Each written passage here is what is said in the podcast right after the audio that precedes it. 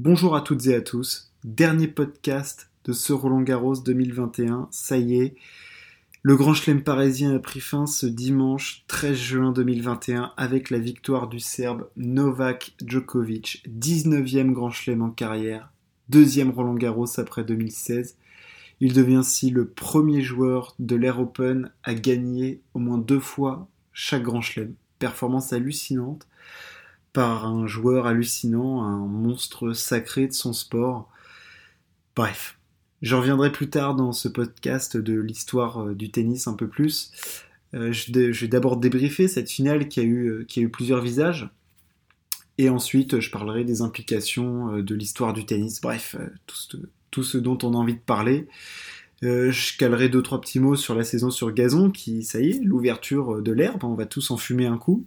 Et puis, euh, et puis bah, ça sera fini pour ce Roland Garros 2021. Voilà, rendez-vous l'année prochaine du côté de la porte d'Auteuil. Ce Djokovic Tsitsipas, 5-7, 4h12 de jeu, je crois bien. Euh, gros combat, gros combat à deux visages. Alors, déjà victoire de Novak, donc 6-7, 2-6, 6-3, 6-2, 6-4. Euh, premier set. Alors un premier set qui débute d'abord par un premier jeu hyper accroché, un peu comme le Nadal Djokovic, euh, où Djoko a tout de suite de balles de break, Tsitsipas s'en sort avec une grosse qualité de service, on y reviendra cette qualité de service. Euh, voilà, enfin bref, jeu très compliqué, il s'accroche et là on se dit, bon, ça, ça, peut être compliqué, sachant qu'ensuite, jusqu'à 3 partout, Djoko enchaîne 3 jeux blancs, euh, consécutif. Je crois qu'il passe 13, euh, 12 euh, premières sur 13 sur ses 13 premiers points. Enfin bref, hallucinant. Enfin, je veux dire, il est. Enfin, je veux dire, c'est. Djokovic est tellement parfait techniquement. Il a. On a tellement l'impression qu'il n'y a aucune faille dans Djokovic. Enfin, je veux dire, c'est. C'est un rock, c'est un cyborg, c'est un, un monstre, c'est une machine. Enfin, il y a quelque chose de robotique dans Djokovic, pas dans son jeu, hein, mais dans la façon qu'il a de ne pas faire de faute, d'être parfait techniquement, d'être tout le temps au point, d'être tout le temps précis, de faire tout le temps le coup juste. Enfin, je veux dire, il est dans la. On pensait qu'il avait atteint la plénitude de son jeu en 2011 et en 2015, mais là, c'est c'est fou, quoi. En 2011, il fait le petit chelem, en 2015 aussi. Euh, le, petit chelem, c'est le fait de gagner trois grands chelems dans l'année. Enfin, je veux dire, il le fait, et puis il a un niveau de jeu hallucinant, quoi. Et là, on a l'impression qu'il y a encore 6 euh, ans après, quoi. Quasi 34 ans. Je veux dire, c'est fou, c'est fou ce qu'il fait euh, Novak, là. Donc voilà, le premier set est serré jusqu'à 5-4 euh, pour euh, Tsitsipas, où Tsitsipas obtient une première balle de 7 sur le service de Djokovic. Et là, on se dit que c'est une opportunité à saisir parce que euh, Tsitsipas était plutôt dominé dans ce set. Euh, occasion qu'il ne saisit pas, elle est sauvée par Djokovic. Et là, tout de suite après, 5 partout. Et là, bam, truc qui arrive à chaque fois. Break de Djokovic par la suite. C'était, enfin, je veux dire, c'est un scénario qui est ce qui est dingue, c'est que c'est assez tout le monde se dit, on se dit, waouh, c'est sûr, il va le débriquer, mais, quelle force mentale il faut avoir pour briquer à ce moment-là? Enfin, de quoi sont faits ces, sportifs-là? De quoi est composé leur mental? Quels sont leurs, leurs ressorts mentaux, leur préparation euh, Est-ce qu'il y a une visualisation du moment présent? Enfin bref, c'est tout bonnement fou, parce qu'il le break, alors, enfin, bref, c'est dingue, il break à 6-5, et là, il passe au travers de son jeu, on peut le dire, hein, il fait un mauvais jeu de service. Et Tsitsipas parvient à revenir à 6 partout. On a des points qui commencent à être très accrochés, on a des échanges, on a Tsitsipas qui vient agresser Djokovic, qui prend le jeu avec son coup droit. J'avais dit que le coup droit allait être un élément essentiel de cette finale, et ça l'a été, parce qu'on a vu que Tsitsipas, quand il arrivait à prendre le dessus en coup droit et trouver des zones croisées, à être puissant avec son coup droit, après il pouvait s'engouffrer avec son revers, revers qui est bah, c'est pas un coup faible, hein, mais qui est son coup faible, hein, son coup avec lequel il a, il fait un peu plus de fautes, il y a un peu plus de déchets dans son jeu. Il a bien arrivé à essayer à le manœuvrer, il a placé quelques accélérations de long de ligne qui sont, bah, c'est magnifique. Hein. Enfin, je veux les, accélérations de long de ligne de revers à une main, c'est comme Vavrinka, c'est comme Gasquet, c'est comme Federer ou Pablo Cuevas pour les plus, euh, pour ceux qui aiment ce genre de joueur. Enfin bref, voilà, c'était c'était très serré et on arrive à ce tie break euh, il s'est tout passé dans ce tie-break. Hein. Il y a une chute de Tsitsipas, Djokovic qui est d'un côté du cours et qui arrive pas à servir du, bon côté. Enfin bref, c'était euh, dingo. Euh, Tsitsipas mène 4-0. puis 4-2, et on euh, arrive au changement de côté, et là Djokovic se remet complètement dedans. Euh, c'était, assez fou ce moment-là, il se remet dedans, il revient à 5-4, 5-5, première balle de 7, Tsitsipas qui recolle, Tsitsipas qui repasse devant, et Tsitsipas qui finit par gagner ce premier set après 1h12 de combat hallucinant, parce qu'il y a eu des points de fou dans ce tie-break avec des angles, ils arrivaient à trouver des angles croisés, Djokovic en défense de coup droit, j'ai été impressionné par les angles que trouvait Djokovic en défense de coup droit. C'était dingo. Enfin, je veux dire, il arrivait à trouver une profondeur. Enfin, il, tout, souvent très croisé, très profond, très puissant, croisé dans le coup droit de, de Tsitsipas et bam, ça lui pétait à la gueule. Enfin, c'était, euh, c'était fou. Euh, Tsitsipas qui parvient à gagner 7. Et là, on se dit que bon, on se dit pas que le match est fini forcément. Enfin, c'est, c'est loin de là. Et euh, et on part sur le deuxième, donc il y a une petite inter- interruption, voilà. Euh, on part sur le deuxième set, et là tout de suite, très bizarre, on a l'impression que Djokovic est touché physiquement. Euh, c'est curieux. Euh, Djokovic, c'est un cyborg, c'est un athlète fou. Alors on sait que la récupération, elle est importante. hein. Enfin, je veux dire, euh, 4h11 face à Rafa Nadal le, soir, avec toute l'adrénaline, tout l'influx physique que ça demande. Est-ce qu'on se, demande si ça commence peut-être à lui peser un peu dans les jambes? Est-ce qu'il a un peu les jambes lourdes? Euh, Est-ce qu'il cogite aussi un peu dans la tête? Parce que Tsitsipas arrive à le manœuvrer et tout ça. Et dans le deuxième set, enfin, Tsitsipas c'est bien meilleur. hein. Je veux dire, il fait le jeu avec son coup droit. euh, Il n'est pas, euh, il est pas inquiété sur ses jeux de service. Il passe beaucoup de premières. Il est puissant. Il vole sur le court. Il fait les bons choix. Il fait les accélérations. Il, il joue, il prend énormément de Djokovic à contre-pied, ce qui veut dire que c'est pas Djokovic qui maîtrise le jeu là à ce moment-là, c'est Tsitsipas qui fait le jeu, c'est Tsitsipas qui anticipe, c'est Tsitsipas qui prend la décision, c'est lui qui est à l'initiative du point. Enfin bref, il y a tout ça qui se met en place et Tsitsipas marche vraiment sur Djokovic. hein. On voit que Djokovic, il n'arrive pas à faire les reprises d'appui, euh, il a la tête basse, il a le mauvais body language. Et là, euh, quand euh, Tsitsipas prend le deuxième set 6-2, du coup 7-6, 6-2, on se dit wow, wow, wow, wow, wow, qu'est-ce qu'on est en train de voir? Djokovic faible physiquement, qui trouve pas la clé face à Tsitsipas. Qu'est-ce qui se passe? Eh bien, il se passe que ce que fait souvent Novak, rentrer au vestiaire, reset mental, comme face à Taylor Fritz, euh, face à Taylor Fritz à l'Open d'Australie, où bon, il était blessé, pas blessé, on sait pas. Euh, face à Moussetti, euh, enfin bref, il l'a fait des dizaines et des dizaines de fois. Reset mental dans le troisième set, il, il entame au service, il se met dans le rythme, un partout. Enfin non, c'est Tsitsipas qui entame au service d'ailleurs. Euh, Non, c'est Novak, c'est Novak, c'est Novak, excusez-moi. C'est Novak qui entame au service, un partout, 2-1 pour euh, Novak. Et là, jeu de service de Tsitsipas, très très accroché. Et là, on sent que ça peut être une bascule. Parce qu'on sent que tout d'un coup, Djokovic remet de l'intensité dans son jeu de jambes, remet de l'intensité dans ses frappes. Euh, il trouve de meilleures zones avec son revers, avec son coup droit. Il est plus précis au service. Tsitsipas retourne moins bien. La qualité de retour de Tsitsipas aurait été un facteur aussi dans cette finale très important. J'en reviendrai dans le cinquième set, comme sa qualité de service d'ailleurs. Euh, parce que Tsitsipas du coup gagne 7-6, 6-2. Il a déjà pris trois fois le service de Djokovic et ben, c'est la dernière fois qu'il le prendra. Et ça aura son importance. Donc on ressent que Djokovic revient dans le game. Euh, il s'est remis dedans complet. Il fait le break. Et là, et là c'est un autre match. Et là c'est un autre match qui commence parce que du coup Djokovic est de retour et on sent que Tsitsipas commence à se frustrer.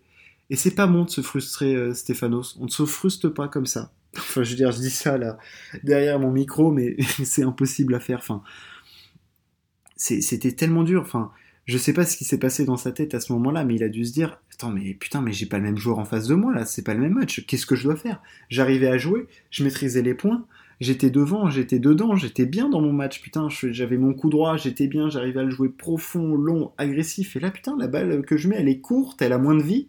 Qu'est-ce que je dois faire? Et puis l'autre, euh, enfin, je veux dire, il me sort des points de mutant, quoi. J'arrive pas à le déborder. Et puis il ne fait pas une faute. Putain, Djokovic ne fait jamais de faute. Enfin, on a cette impression que Djoko ne fait jamais de faute. Et euh, même quand il défend, il place toujours la balle où il faut. Enfin, c'est complètement fou ce qu'il fait. Ce sera, enfin, bref, c'est complètement dingue. Djoko revient dans la partie. Il gagne le, quatri- le troisième set 6-3. Et là, là, là, on se dit que ça va être compliqué et ça se confirme parce que le, quatrième set, il déroule complet. il mène 4-0, il le finit 6-2. Et là, on se dit que ça va être compliqué pour Tsitsipas parce que Joko est lancé et la dynamique n'est pas du côté du grec. Pas du tout. Euh, le grec, là, il est dans les chaussettes et la salade, elle est complètement flétrie. Euh, dans le, la, box de Tsitsipas, on sent que ça commence à se tendre. Euh, on arrive sur un cinquième set. Joko qui revient de 2-7 dans un cinquième set. pop, pop, pop, pop, pop. le dernier à qui ça été arrivé en Grand Chelem comme ça et qu'il avait battu, j'ai en souvenir, là, j'ai Murray en finale à l'US Open en 2012 pour le premier titre en Grand Chelem de Murray. Mais sinon, en général, après Joko, quand il revient après avoir été mené 2-7-0, déjà quand il est mené 2-7-0, c'est rare, mais en général, après, il gagne. Euh, ouais, non. C'était. Enfin bref. On se dit que ça va être compliqué et, euh, et c'est ce qui se passe. Premier jeu de service de Titi passe. Il est long, il est accroché, sauf des balles de break, mais il s'accroche. Le point déterminant là, c'est la qualité de service de Tsitsipas dans ce cinquième set le mec ne passe pas une première. Je crois qu'à la moitié du set, enfin je veux dire, il était à 38% de premier service passé, ce qui est abominable à ce niveau-là. Faut au moins passer 60-65% de première pour s'en sortir face à Novak. Euh, et c'est un strict, un minimum, hein. c'est un plafond, c'est un plafond bas.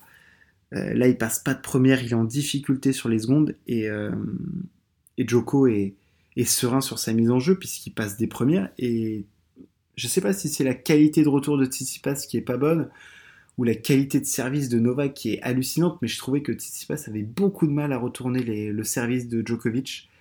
Euh, d'ailleurs, il s'est pas procuré beaucoup de balles de break. Hein. Enfin, je veux dire, il s'est procuré des balles de break dans les deux premiers sets et après, euh, il en a plus une, quoi. Enfin, je veux dire, c'est le désert, quoi. C'était euh, papillon. on sait pas où on est sur les jeux de service de retour. Enfin, il n'y arrivait pas. Il arrivait absolument pas sur les jeux de service de retour. Euh, et, ça a été très très compliqué. Et dans ce cinquième set, tout ça, ça a été à l'image euh, de la difficulté qu'il avait à retourner euh, le service de Joko. Il n'a eu aucune balle de break, il n'y a pas eu de jeu de service serré. Le grec se fait briquer sur son deuxième jeu de service de 1, et là on se dit que la messe est quasiment dite, quoi. On le sait, c'était quasi des balles de match, fallait qu'il reste devant. Joko passe la seconde, la troisième, la quatrième, et il passe devant, il a, il a une première balle de match à 5-3, deux premières balles de match, enfin, passe s'en sort à l'orgueil, au talent, euh, au refus de perdre, parce que c'est un grand champion, et un champion, ça refuse complètement de perdre. Jamais il voudra, enfin, il a tout donné sur le cours, je pense, même s'il a de la déception, et on va y venir. Mais Joko finit sur son jeu de service où, bon, il y aura eu un peu de tension, il y a cette volée qui rate, euh, qui met au milieu du filet, mais il finit 6-4. 19e grand chelem, pas d'émotion tout de suite, jusqu'à ce qu'il gueule complètement pour évacuer toute cette tension. Il y avait de la tension, on l'a vu gueuler sur une erreur d'arbitrage, enfin pas sur une erreur d'arbitrage, mais sur une petite euh, une, annonce qui a été euh, qui a été overroulée.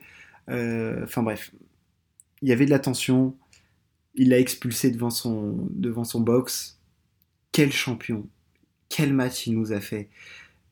Enfin, je veux dire, il paraissait tellement bas dans ce deuxième set tellement ailleurs. Alors je sais pas s'il nous a fait le coup du vestiaire ou quoi, parce que tout le monde le fait, Nadal le fait, mais lui il le fait souvent, et c'est vrai que ce qui, enfin c'est pas ce qui est choquant avec Djokovic, mais c'est impressionnant, c'est la façon dont il peut montrer deux visages dans un match, et on se dit que même down après deux sets, il est toujours là, c'est un cyborg quoi. Il est increvable ce mec, c'est c'est il est increvable. Jamais on ne peut tuer Djokovic cette année, deuxième grand chelem consécutif, 19e. Un petit mot pour Tsitsipas quand même. Euh, Tsitsipas, première finale en Grand Chelem, je pense que c'est la première d'une longue série. Il a le jeu pour faire, euh, mal. Il a un beau jeu. Euh, il a et encore, ce qui est impressionnant, c'est de se dire qu'il a une marge de progression. Je pense, je trouve notamment en revers. Euh, à la fin, là, il avait du mal avec son revers. On a vu que Djokovic stratégiquement essayait de kicker beaucoup, même quitte, enfin, du côté des avantages, il essayait de chercher le revers de Tsitsipas avec un kick pas très rapide, même sur première balle à 150 km/h ou une balle très haute qui dérange Tsitsipas avec son revers à une main qu'il est obligé de taper au-dessus de l'épaule. Euh, voilà, ça il a essayé de le faire beaucoup. De ce côté-là, Tsitsipas a montré quelques faiblesses, comme euh, je disais au niveau du retour, euh, au niveau du service dans le dernier set. Enfin bref, il y a quelques petits points. De toute façon, ça joue sur des détails, hein, mais là, c'est des petits points qui en viennent de très gros à ce niveau-là de, de, de, match. Et, et ouais, il, doit avoir des regrets parce qu'il mène 2-7-0 et il se dit putain, mais quel cyborg me vient sur le terrain après quoi C'est qui ce mec? Le mec fait plus une faute. le mec, quand il est en défense, même 2 mètres derrière sa ligne, il, me, arrive à mettre des, balles à un endroit impressionnant. Je suis obligé de jouer les lignes tout le temps. Et tu peux pas jouer les lignes tout le temps. Joko, il a été monstrueux. Euh, ouais, Tsitsipas, on sent qu'il avait un peu les jetons et qu'il en voulait. Enfin, pas qu'il en veut à Novak, mais que. Il en travers la gorge le fait que t'as l'impression que Novak. Il, il, a pas joué. Je trouve. Je, veux pas jeter la pierre à Novak. Je trouve pas qu'il ait joué de cinéma ou quoi. Euh, mais on sentait qu'il était touché. Et après, c'est vrai que d'un coup, il en a l'impression qu'il est plus touché.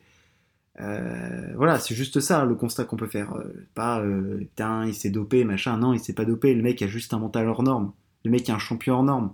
Je crois qu'on se rend pas compte du champion que c'est. On lui donne pas assez. Enfin, je veux dire, mettez du respect sur Novak. C'est énorme ce qu'il fait, Novak. il a un jeu qui est. T'as l'impression qu'il n'y a pas de faille. Euh, donc voilà, Tsitsipas, il a les jetons, il reviendra en finale de Grand Chelem, c'est sûr. Euh, voilà, là il a les boules, ça va être dur à digérer, il va mal dormir cette nuit, c'est sûr, il va avoir des maux de tête, c'est sûr. Euh, va falloir qu'il fasse une pause, là je sais pas comment il va reprendre la saison sur herbe, quel est son plan. Mais bon, voilà, c'était, il a fait une énorme quinzaine, il a fait une énorme saison sur Terre. À chaque fois, il était proche de battre les monstres. C'est celui qui était le plus proche de les battre. Il les a pas battus. Je pense qu'il a beaucoup appris. Euh, de toute façon, on apprend toujours beaucoup plus dans une défaite. Hein, c'est banal de dire ça, mais c'est comme ça.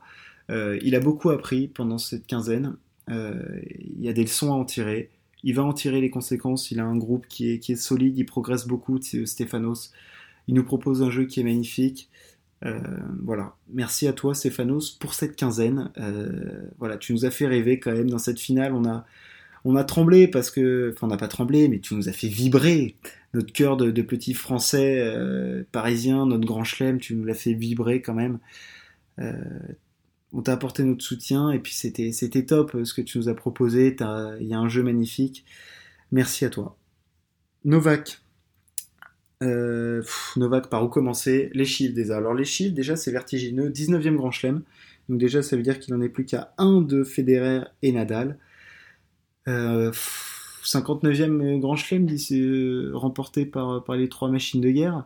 Je crois que depuis le premier sac de Federer, euh, donc en 2003 à Wimbledon, face à Marc Philippe 6, euh, il y a eu plus de 80 Grands Chelems disputés, il y en a 59 qui ont été remportés, ça fait plus de 80% qui ont été remportés par le Big Three, le Big Three, si on le veut en anglais.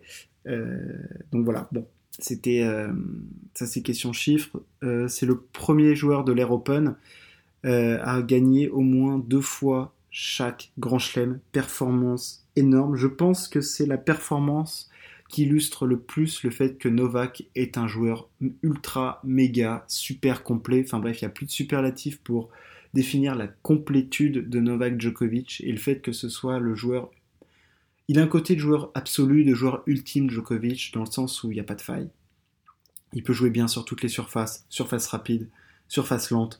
Il peut contrer, il peut accélérer, il utilise la puissance, il a un service fatal. Il a une défense de fer, il a un physique hors norme, une capacité de récupération énorme. Enfin, je veux dire, il est lancé vers les records, il a déjà remporté tous les Masters 1000 deux fois, ce que n'ont pas fait les deux autres. Il a déjà remporté tous les grands chelems deux fois, ce qu'il n'a pas fait les deux autres. Enfin, je veux dire, je vais pas rentrer dans le débat du GOAT, là, euh, du meilleur de tous les temps dans ce podcast, mais il n'y a pas d'argument statistique qui sont contre Novak. Les duels contre les deux autres, il les gagne. Les grands chelems, il les a tous gagnés deux fois. Alors il n'a peut-être pas encore gagné le plus, mais c'est celui qui a le plus la capacité d'en remporter s'il n'est pas gêné par la next gen. Euh, les Masters 1000, il les a tous remportés au moins deux fois. Enfin, je veux dire, c'est le record de semaine numéro 1 mondial, c'est lui. Enfin, je veux dire, c'est Qu'est-ce que c'est Novak Djokovic? C'est ok, c'est pas l'idole des foules, mais, mais quel joueur c'est Novak? C'est énorme Novak. C'est et je suis pas son plus grand fan, mais on est obligé de, d'applaudir devant un tel athlète quand on est fan de sport et qu'il y a un mec comme ça qui marque son temps. Il faut le remarquer et le public est dur envers Novak, est toujours dur envers Novak et c'est tellement un joueur en homme. C'est tellement beau à regarder Djokovic. Voilà, c'est pépite aussi Novak. Alors euh, oui, il y a peut-être pas les coups euh, spectaculaires de Federer, mais il y a des coups spectaculaires dans d'autres. Euh, moi, moi, quand il est deux mètres derrière sa ligne et qu'il me fait un contre gagnant, ça me fait autant vibrer qu'une amortie rétro de Roger. Enfin bref, c'est pas le débat. Novak est lancé vers les records. Novak est un record à lui tout seul. il a soif, il a faim, il veut mater la next gen. le physique est au top. je vois pas ce qui peut l'arrêter là tout de suite. là, le Wimbledon, c'est un peu son jardin maintenant. pap, pap, Là, ça va être chaud bouillant. La perspective de Wimbledon et le fait que les trois se retrouvent à, chacun 20 grands chelems gagnés, c'est honnêtement hyper excitant. On a déjà envie d'y être. La parenthèse Roland Garros se ferme là-dessus. Petit dernier mot pour Barbara Kreshikova, là ça me vient à l'esprit, euh, qui remporte aussi le double femme. Euh, bah, elle, elle a vécu la meilleure quinzaine de sa vie. Hein. Elle, elle, a vécu sa best life à Roland Garros, le titre en simple, le titre en double. bravo Barbara. Cette quinzaine de Roland Garros se, finit là-dessus, le sacre de Novak. Euh, rendez-vous l'année prochaine du côté euh, des mousquetaires et de la porte d'Auteuil. Merci de nous avoir fait rêver, messieurs. Petit mot maintenant, la saison sur herbe, qui a commencé cette semaine avec Stuttgart et Marine Silic, qui gagne son 19e titre, hein. enfin c'est énorme, 19 hein, titres, pendant les Murray, les Novak, euh, les Rogers, les Vavrinka.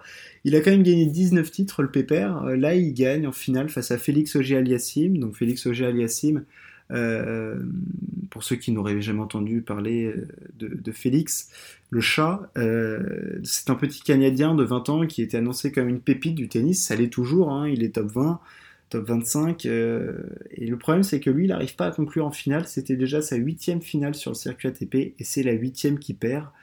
Euh, il a un petit côté euh, loser. Euh, la Fédération française de la loose ne serait que fière de son poulain. Enfin bref.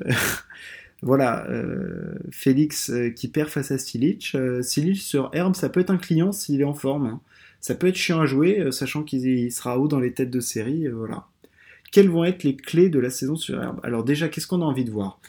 Il va y avoir Halle, il va y avoir du Queens, euh, qui sont les gros tournois de préparation à Wimbledon, du coup, qui commencent vers le 30, euh, je dirais, 30 juillet. Oui, c'est en juillet Wimbledon. Euh, attendez que je dise pas de bêtises. Oui, c'est en juillet Wimbledon. attendez, quels sont les deux de Wimbledon? Je, regarderai ça. bref.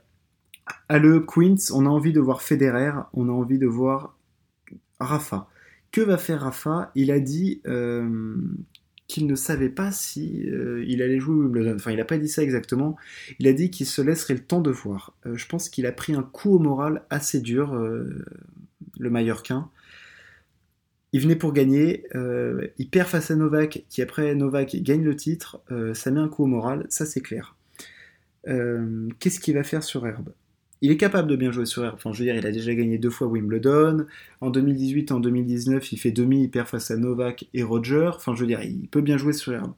Je pense que ça va être qu'une question de mental. Est-ce qu'il sera prêt mentalement à le jouer? Est-ce qu'il sera prêt physiquement? On l'a vu que, voilà, Rafa, le physique, il tire dessus depuis qu'il a 15 euh, ans. Il n'a pas le, le, même jeu que Novak, il a un jeu qui demande beaucoup. Est-ce qu'il aura récupéré de la quinzaine de Roland? C'est pas sûr. C'est pas sûr qu'il s'aligne. Euh, voilà, il veut préserver son physique euh, lui aussi. Euh, bon, ça, va être, ça va être important de, voir ça. Roger, le tricoteur suisse, tricoteur par rapport à son jeu de jambes. Jeu de jambes toujours aérien, chaloupé. il va jouer à l'E. on va voir les conditions dans lesquelles il joue. Si, enfin, je veux dire, s'il joue aussi bien qu'à Roland Garros, c'est clair qu'il va faire des perfs. Est-ce que le physique va tenir? Ça joue là-dessus. Quel sera son tirage au soir à Wimbledon? On va voir ça. La saison sur herbe commence. J'en jetterai deux trois mots. Je vais me jeter un peu plus maintenant sur euh, le basket euh, avec les playoffs NBA. On aura aussi le Tour de France. Euh, bref, plein de contenus sympas à arriver. N'hésitez pas à vous abonner à, ce podcast, à le partager. Et puis, on se retrouve pour les prochains événements sportifs. A plus